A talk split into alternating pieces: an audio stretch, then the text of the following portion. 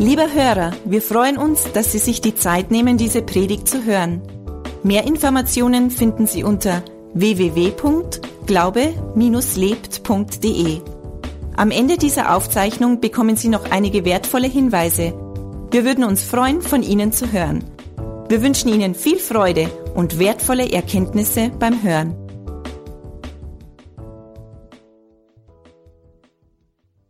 Das wichtigste Fest, das das ganze Jahr stattfindet. Und es ist nicht das wichtigste christliche Fest, sondern es ist das wichtigste Fest. Weil es den entscheidendsten Punkt, den sich in der ganzen Menschheitsgeschichte, der sich in der ganzen Menschheitsgeschichte ereignet hat, nochmal nach oben bringt und weil das der Tag ist, wo wir uns daran erinnern. Und ähm, ich möchte eine Bibelstelle, möchte eine Bibelstelle lesen und ich fange an äh, vor der Auferstehung. Also was wir am Ostern feiern, sind ja verschiedene Sachen. Wir feiern, dass Jesus sein Leben für die ganze Menschheit gegeben hat, ans Kreuz gegangen ist für uns und er hat unsere Schuld und Sünde getragen, ein für alle Mal. Und ganz viele bleiben da stehen. Das kannst auch in, in Bayern hat es lange Tradition, an der Stelle stehen zu bleiben. Du kannst in Bayern überall hinfahren und du siehst ganz viele Kreuze, an denen Jesus noch hängt. Und das ist aber schon richtig, das ist das Erste, was wir feiern. Das Erste, was wir feiern, ist, dass die Liebe von Gottes Sohn und von Gott zu uns so groß war, dass er seinen Sohn geschickt hat und er hat alle Schuld und Sünde bezahlt. Er ist für uns gestorben. Und in der Bibel steht, es gibt keine größere Liebe, als wenn man sein Leben hinlegt für seine Freunde. Und es ist die größte Liebe, die es gibt. Und das ist das, was Jesus für uns getan hat. Und das können wir feiern. Und es ist aber wichtig, dass wir den zweiten Teil auch feiern. Und das ist das, was wir heute feiern. Heute feiern wir nämlich die Auferstehung. Ich lese nochmal, ich fange nochmal mit dem ersten Teil an. Und zwar aus, ich lese jetzt aus der Hoffnung für alle Übersetzungen. Ihr merkt schon, wir haben lauter verschiedene Bibelübersetzungen, aber die, die hört sich sehr, der liest sich sehr einfach. Aus Lukas 23, 44. Am Mittag wurde es plötzlich im ganzen Land dunkel. Diese Finsternis dauerte drei Stunden. Dann zerriss im Tempel der Vorhang vor dem Allerheiligsten von oben bis unten. Jesus schrie noch einmal laut auf, Vater, in deine Hände gebe ich meinen Geist. Dann starb er. Der römische Hauptmann, der die Hinrichtung beaufsichtigt hatte, lobte Gott und sagte, dieser Mann war wirklich unschuldig. Betroffen kehrten die Menschen die ein Schauspiel erleben wollten, in die Stadt zurück. Die Freunde Jesu und die Frauen, die mit ihm aus Galiläa gekommen waren, hatten aus einiger Entfernung alles mit angesehen. Josef, ein Mann aus Arimathea, einer Stadt in Judäa, ging zu Pilatus und bat ihn, den toten Jesus begraben zu dürfen. Er war Mitglied des Hohen Rates und ein guter Mensch, der nach Gottes Willen lebte und auf das Kommen der neuen Welt Gottes wartete. Er hatte nicht zugestimmt, als der Hohe Rat Jesus zum Tode verurteilt hatte. Er nahm Jesus vom Kreuz, wickelte den Toten in feines Leinen, legte ihn in ein neu angelegtes Grab, das in den Felsen gehauen war. Das alles geschah am Freitagnachmittag, unmittelbar vor Beginn des Sabbats. Mit Josef gingen auch die Frauen, die Jesus aus Galiläa gefolgt waren. Sie sahen zu, wie man den Toten ins Grab legte. Dann kehrten sie in die Stadt zurück, um dort wohlriechende Öle und Salben für die Einbalsamierung vorzubereiten. Am Sabbat ruhten sie aus, wie es das jüdische Gesetz verlangt. Also wir sehen da, Jesus ist gestorben, sie haben den Leichnam genommen, sie haben ihn in ein frisches Grab getragen. Und eigentlich könnte die Geschichte hier zu Ende sein. Die Frage ist, was ist nachher passiert? Ich lese mal weiter in Kapitel 24. Ganz früh am Sonntagmorgen gingen die Frauen mit den wohlriechenden Ölen, die sie zubereitet hatten, zum Grab. Der Stein, mit dem man es verschlossen hatte, war zur Seite gerollt. Als sie die Grabhöhle betraten, fanden sie den Leichnam Jesu des Herrn nicht. Ich war an dem Grab in Jerusalem, von, dem er, von der Stätte, wo man glaubt, dass es das Grab ist, wo Jesus gelegen hat. Ähm, und ich habe mir den Stein angeschaut. Ich glaube, wir brauchen mindestens zehn Männer, dass wir den wegrollen. Das ist richtig groß. Sie fanden den Leichnam Jesu des Herrn nicht. Verwirrt überlegten sie, was sie jetzt tun sollten. Da traten zwei Männer in glänzend weißen Kleidern zu ihnen. Die Frauen erschraken und wagten nicht, die beiden anzusehen. Die Männer fragten, warum sucht ihr den Lebenden bei den Toten? Er ist nicht hier, er ist auferstanden. Denkt doch daran, was er euch in Galiläa gesagt hat. Der Menschensohn muss den gottlosen Menschen ausgeliefert werden. Sie werden ihn kreuzigen, aber am dritten Tag wird er von den Toten auferstehen. Da erinnerten sich die Frauen an die Worte Jesu. Sie liefen in die Stadt zurück, um den elf Jüngern und den anderen Freunden Jesu zu berichten, was sie erlebt hatten. Zu diesen Frauen gehörten Maria aus Magdala, Johanna, Maria, die Mutter von Jakobus und noch etliche andere. Also sie haben gesehen, Jesus war nicht mehr im Grab. Dann kommt der Engel, zwei Engel. Und die Engel sagen dann, er ist auferstanden. Habt ihr vergessen, was er gesagt hat? Ich glaube, das kann uns auch alle so gehen. Manchmal können wir ein Leben leben, in dem wir vergessen, dass Jesus für uns gestorben ist. Indem wir vergessen, dass er alle Schuld und Sünde bezahlt hat. Wir können ein Leben leben, wo wir vergessen, dass er auferstanden ist. Und dann, man, wenn, wenn mir zwei Engel erscheinen würden, das würde mir auch tief beeindrucken. Und dann haben sie es aber geschneut. Dann war es aber klar, okay, ja, ja, das stimmt, er ist wirklich auferstanden. Er hat es wirklich, er hat es ja uns vorher schon gesagt. Und dann gehen die Frauen zu den anderen und alle sagen das Gleiche. Die Frauen gehen zu den Jüngern, zu denen, die eng waren mit Jesus und berichten, was passiert ist. Wir haben es gehört dann im Vers 10, die Frauen gehen hin und im Vers 11 dann, aber die Jünger hielten ihren Bericht für leeres Gerede und glaubten den Frauen kein Wort.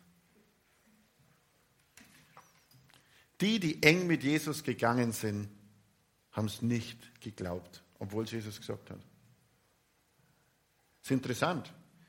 Die Jünger waren unterwegs mit Jesus, die haben gesehen, wie Jesus geheilt hat, wie Jesus Wunder gewirkt hat. Und als dann jemand sagt, Jesus ist auferstanden, haben sie es einfach nicht geglaubt.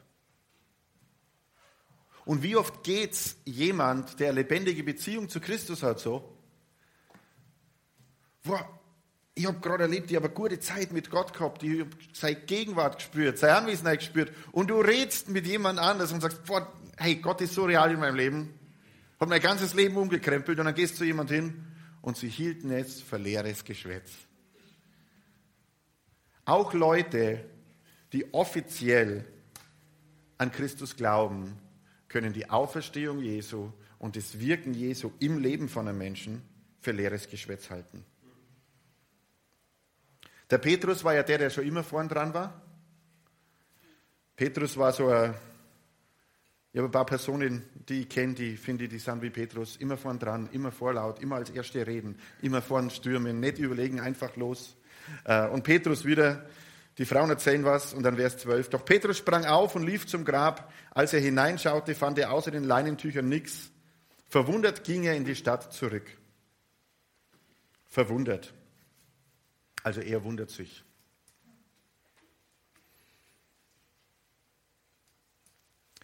Ich möchte weiterlesen im Vers 13. Am selben Tag gingen zwei Jünger nach Emmaus, einem Dorf elf Kilometer von Jerusalem entfernt. Unterwegs sprachen sie miteinander über die Ereignisse der vergangenen Tage. Während sie sich unterhielten und nachdachten, kam Jesus selbst hinzu und ging mit ihnen. Aber sie wie mit Blindheit geschlagen, erkannten ihn nicht. Zwei Jünger, die mit Jesus gegangen sind, die Jesus kannten, gehen nach dieser tragischen Erfahrung, dass ihr Herr gestorben ist, in ein Dorf. Jesus fragt sie, worüber sprecht ihr da miteinander? Die Jünger blieben traurig stehen und verwundert bemerkte Kleophas, einer von den beiden, du bist wohl der Einzige in Jerusalem, der nichts von den Ereignissen der letzten Tage weiß, sagt er zu Jesus.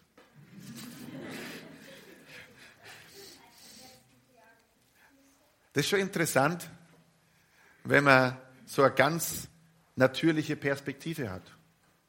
Es ist interessant, was in unserem Leben passiert, wenn wir nur auf das schauen, was wir sehen können. Und wenn wir die himmlische Komponente, die übernatürliche Komponente komplett ausblenden, dann kann es sein, dass wir zu Jesus sagen, du hast wohl überhaupt keine Ahnung. Und vielleicht hat der ein oder andere von uns sich schon mal ertappt, wo wir so gebetet haben.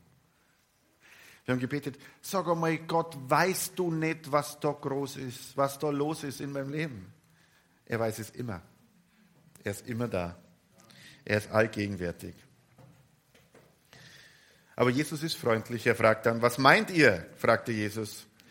Das, was mit Jesus aus Nazareth geschehen ist, antworteten die Jünger.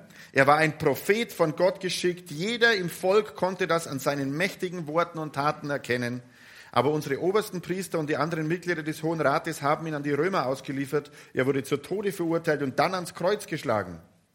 Dabei hatten wir gehofft, dass er der von Gott versprochene Retter ist, der Israel befreit. Seither sind nun schon drei Tage vergangen. Was haben die zwei Jünger da zu Jesus gesagt? Sie haben gesagt, hey, wir haben eigentlich geglaubt, dass das der ist, der Messias, der Heiland, der alles macht, der uns errettet, der die ganze Welt verändert. Und dann haben sie ihn ans Kreuz geschlagen und dann ist er gestorben und jetzt sind schon drei Tage vorbei. Es hat nicht funktioniert. Sie sehen drei Tage kein Wirken Jesu. Sagen wir mal alle drei Tage. Und nach drei Tagen sagen sie, es hat nicht funktioniert. Gott erscheint ihnen in Person. Er spricht mit ihnen. Ihre Augen sind verblendet. Sie schauen nur auf das, was sie schon erlebt haben, was sie mit ihren eigenen fünf Sinnen beurteilen können. Und dann sagen sie, hey, es hat nicht funktioniert. Es ist einfach, gute 2000 Jahre später dort zu sitzen, sich die Geschichte anzuhören und sich zu denken, wie können die nur? Bei mir wäre es ganz anders gewesen. Ich hätte sofort erkannt, dass Jesus das ist, richtig? Ich glaube.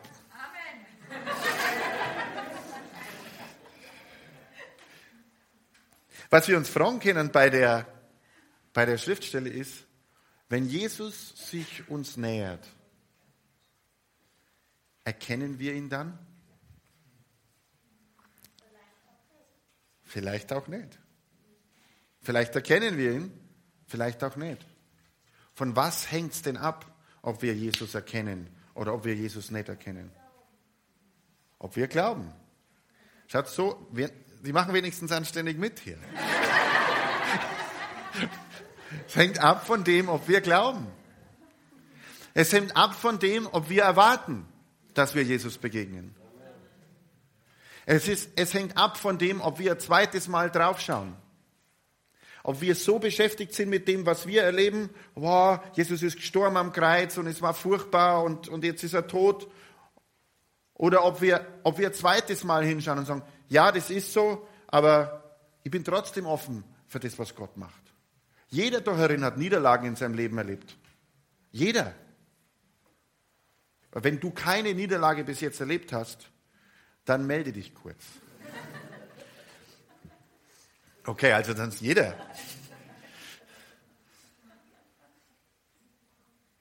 Aber schauen wir frisch drauf. Machen wir uns bereit, dass Gott uns begegnen kann. Machen wir uns bereit, dass Gott die Situation umdrehen kann. Und ich lese mal weiter. Seither sind nun schon drei Tage vergangen. Und dann wurden wir heute Morgen auch noch durch einige Frauen sehr beunruhigt, die zu uns gehören.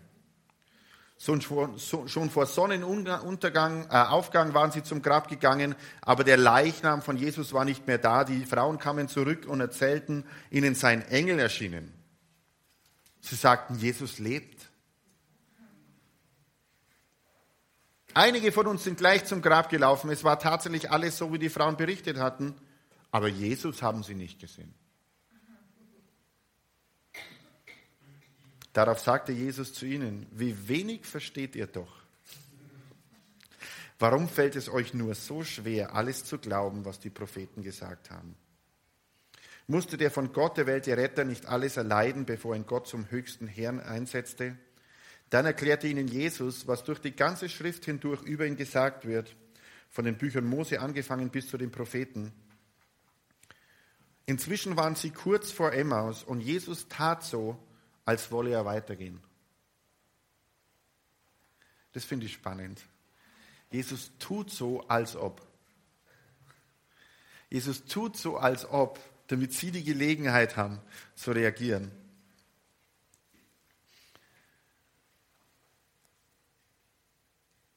Deshalb drängten ihn die Jünger, bleibt doch in der Nacht bei uns, es ist spät und wird schon dunkel, so ging er mit ihnen ins Haus.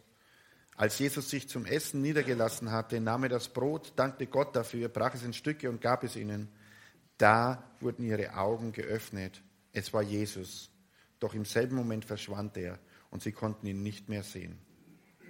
Und sie sagten zueinander, hat es uns nicht tief berührt, als er unterwegs mit uns sprach und uns die Heilige Schrift erklärte? Ohne Zeit zu verlieren, brachen sie auf, kehrten nach Jerusalem zurück. Dort waren die elf Jünger und andere Freunde von Jesus zusammen.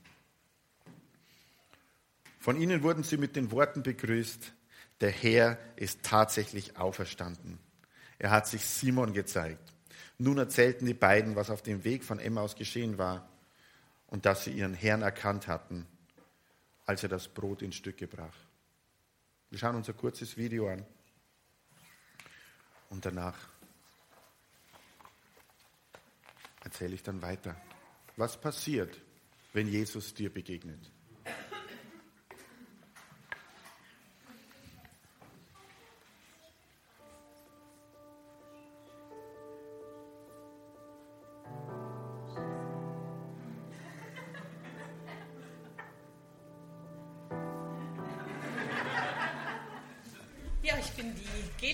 Darf euch heute was erzählen von mir. Bevor Janina auf die Welt kam, war ich ganz normal berufstätig. Ich hatte immer ein cooles Leben. Ich hatte viele Freunde. Ich war nach außen hin eigentlich so immer die coole, die nette, immer irgendwie einen lockeren Spruch. Innerlich hat es aber immer ein bisschen anders ausgeschaut. Innerlich war das bei mir immer so, dass ich immer irgendwie auf der Suche war. Diese Gewissheit, dass es einen Gott gibt, das habe ich im Laufe von der Jahre einfach verloren. In der Zeit, als ich mit Janina schwanger war, war es so, dass ähm, mein Bruder sich das Leben genommen hat. Ähm, ich wollte eine gute Mama da schon sein und ich wollte einfach nicht traurig sein. Und habe das dann in der Zeit einfach weggedrückt. Ich wollte einfach eine glücklich schwangere Frau sein. Ich war damals 29 und es war mein erstes Kind und ich habe mich drauf gefreut. Ich hatte echt einen guten Mann.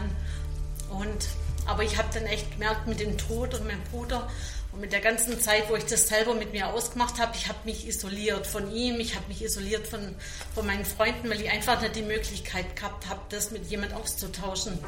Ich konnte nur schlafen. Das ähm, macht dich fertig. Also nicht schlafen können ist echt schlimm. Zusätzlich kamen Selbstmordgedanken. Das, was mich am, am Leben gehalten hat in der Zeit, war Janina, einfach so das Wissen, ich muss, muss einfach für, für mein Kind da sein. Und ich wollte meiner Mama nicht zumuten, dass sie nochmal jemand, einfach nochmal ein Kind verliert. Und wisst ihr, manchmal ist echt so, Menschen sehen nach außen total fröhlich und happy aus und man schaut auf das Leben und denkt sich, der hat ein cooles Leben und das passt alles so aber innerlich kann das ganz anders ausschauen und so war es bei mir. Und eines Tages hat mich von meiner allerbesten Freundin, hat mich die Mama gefragt, ob ich mit in Gottesdienst mag, in eine christliche Freikirche. Und dann habe ich mir gedacht, mein Schaden kann es ja nicht, ich gehe mit. Und und die haben alle gesungen und geklatscht und haben getanzt und haben gute Laune gehabt und die Predigt war schon cool, aber das hat irgendwie mit dem traditionellen Denken hat es überhaupt nicht übereingestimmt. Und nach einem halben Jahr habe ich aber trotzdem gemerkt, irgendwas zieht. Und dann bin ich jeden Sonntag in den Gottesdienst. Während dem Alpha-Kurs habe ich mich im Alpha-Wochenende habe ich eine Entscheidung getroffen und habe mein Leben Jesus gegeben. Und ich habe gar nicht gewusst, dass man überhaupt das machen kann, dass man persönliche Beziehungen zu Gott haben kann. Aber das habe ich gemacht. Für mich war das so, wie wenn dir jemand so einen Rettungsring zuwirft. Dann war so plötzlich, das war wie so ein, war das eine Ruhe in meinem Leben. Ich hatte so einen übernatürlichen, so einen Frieden in mir. Und seitdem muss ich sagen, mein Leben ist nicht von heute auf morgen gleich zu 100% super geworden. Aber was von heute auf morgen sich verändert hat, war von schlaflosen Nächten hey, zu Nächten, wo ich mich einfach ins Bett lege und schlafe und morgen wieder aufwache. Also ich bin wirklich beziehungsfähig wieder geworden. Ich kann auf Menschen zugehen, ich kann auf Menschen eingehen. Ich habe gute Freundschaften jetzt, wo wirklich wertvoll sind und das hat sich so nach und nach verändert. Und was auch weg ist, ist wirklich die Depression. Also meine Depression hat sich definitiv zur Freude verwandelt. Und manches ändert sich jetzt halt noch irgendwann.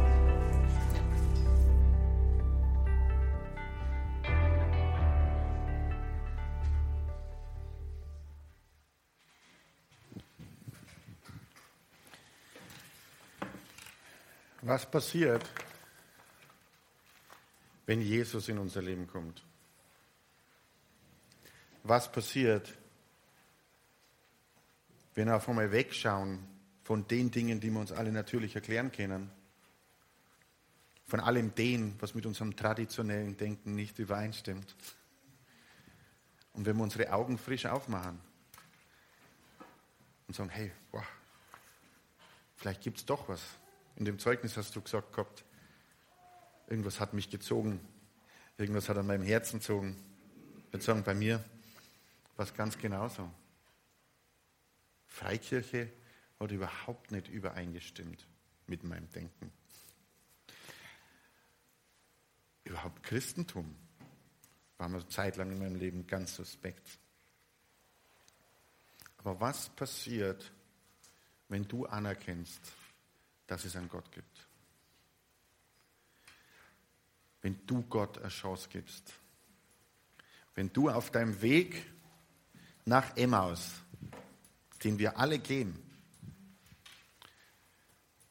ein Weg weg von enttäuschten Erfahrungen, hin auf was, naja, vielleicht ist es besser im nächsten Dorf. Vielleicht ist es besser in der nächsten Situation. Was passiert, wenn wir unser Herz aufmachen und zulassen, dass Gott uns berührt? Ostern ist ein Fest, an dem wir feiern, dass Jesus auferstanden ist. Aber Ostern ist auch der Tag, wo wir uns erinnern können oder aufmachen können, dass in unserem Leben Ostern passiert. Wir feiern nicht was, was vor 2000 Jahren passiert ist, sondern wir feiern die Möglichkeit, die sich vor 2000 Jahren eröffnet hat. Und die Möglichkeit heißt, ich kann in Beziehung mit Gott leben. Er ist auch für mich gestorben, aber er ist auch für mich auferstanden. Und er will mir auf meinem Weg nach Emmaus begegnen. Wir sagen, ich gehe mit dir. Und manchmal erkennen wir nicht. Aber es gibt Situationen in unserem Leben, wo uns ganz kurz das Herz brennt, so wie es die Jünger gesagt haben. Und merken, puh, da zieht mich was, da ist was da, da ist was lebendig, da ist was echt. Und das Spannendste, was uns passieren kann im Leben, ist ein Leben mit Gott.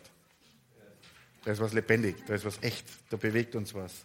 Und Jesus ist genauso lebendig wie vor 2000 Jahren. In Johannes Evangelium 11,25 sagt er, ich bin die Auferstehung und ich bin das Leben.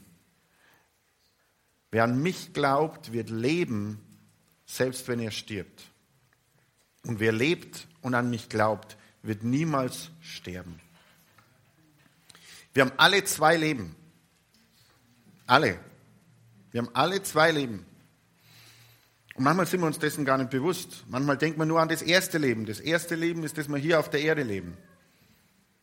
Ja, und dann gibt es Dinge, die wollen wir in unserem ersten Leben unbedingt haben. Und dann haben wir ein zweites Leben, das ist das ewige Leben.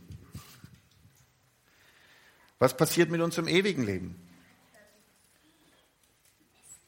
In unserem ersten Leben entscheiden wir, was mit unserem zweiten Leben passiert. Wisst ihr Kinder, was das gefährlichste Tier der Erde ist? Wir mal. Panther? Panther? Der Osterhase. Und das stimmt wirklich. Das gefährlichste Tier der Erde ist der Osterhase. Warum ist der Osterhase das gefährlichste Tier der Erde? Tja, das ist mit den Pastorenkindern, die wissen immer schon alles. Gell? genau, weil es von dem ablenkt, was eigentlich passiert ist. Weil es die wahre Bedeutung von Ostern verschleiert. Wenn du heute in Deutschland auf die Straße gehst und du fragst Leute, frag mal 100 Leute oder frag, frag 20, auf der Straße. Es ist Ostern. Also an was denken Sie zuerst? Was werden die sagen? Ostereier, Osterhase, Schokolade, Freihom, vier Tage am Stück, Stau auf der Autobahn, solche Sachen. Und irgendwann ganz hinten kommt vielleicht, ja, Auferstehung Jesu. Der Osterhase lenkt uns ab von dem, was wirklich passiert ist. Ich habe vor dem Gottesdienst die Steffi nochmal gefragt, du Steffi, gibt es irgendwo im Gebäude einen Osterhasen, weil dann könnte ich den für meine Predigt hernehmen. Aber wir konnten keinen finden. Ist das nicht schön? wir konnten nichts finden, was von dem Wahn ablenkt. Also wenn ihr Kinder irgendwelche Osterhasen kriegen würdet heute, dann habt ihr die, ihr habt von mir die totale Erlaubnis, den sofort zu töten.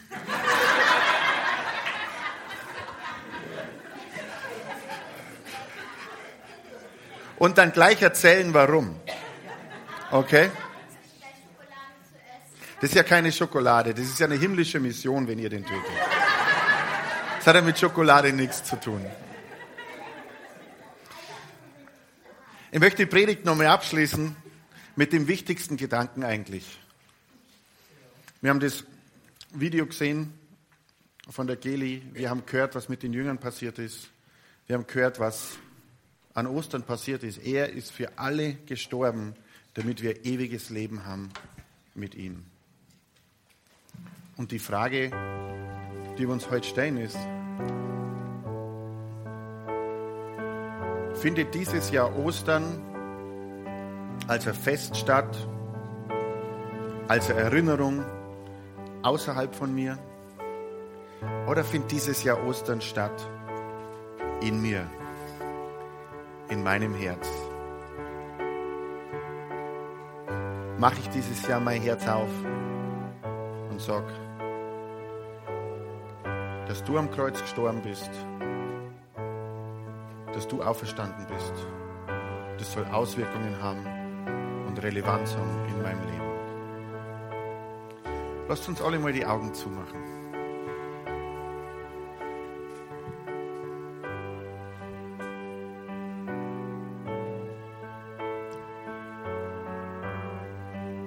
Jesus, ich danke dir, dass deine Liebe so groß war, dass du für jeden Einzelnen gestorben bist.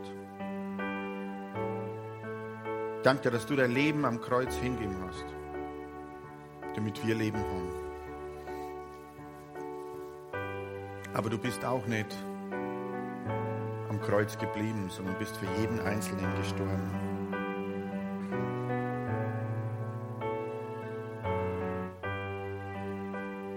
Und wie wir heute da sind, Herr, wie die Jünger aus Emmaus, auf dem Weg wohin? Jeder ist auf dem Weg wohin? Und trotzdem willst du uns begegnen auf unserem Weg. Berührst unser Herz. Und ich bete heute für uns alle. Lass uns sicherstellen, dass Ostern nicht nur ist, dass wir uns an was erinnern, sondern dass wir Ostern stattfinden lassen in unserem Herz. Wir laden dich ein in unser Herz. Zieh ein und wohn in unserem Herz. Zeig uns den Weg, den du für uns hast.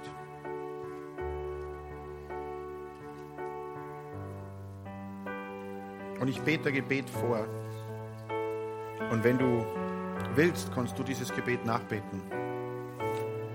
Und in dem Gebet geht es darum, dass man Jesus einlädt in sein Herz. Wenn du das mit Herzen glaubst und mit Gott sprichst drüber, dann wird genau das passieren. Er wird einziehen in dein Herz. Ich bete vor und dann können wir gemeinsam nachbeten. Vater, ich danke dir, dass du deinen Sohn Jesus für mich gesandt hast. Dass du deinen Sohn Jesus für mich gesandt hast. Jesus, ich glaube, du der Sohn Gottes bist.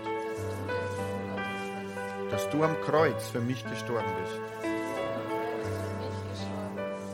Und ich lade dich heute ein. Komm in mein Leben. Zeige mir den Plan, den du für mich hast. Dass deine Auferstehungskraft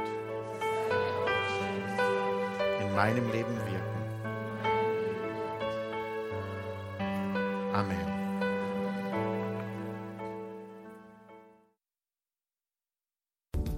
Hörer, wenn Sie dieses Gebet von ganzem Herzen mitgebetet haben, beginnt für Sie ein neues Leben. Wir würden uns sehr freuen, wenn Sie Kontakt mit uns aufnehmen und uns davon wissen lassen. Kontaktinfos finden Sie unter www.glaube-lebt.de. Wir wünschen Ihnen Gottes Segen.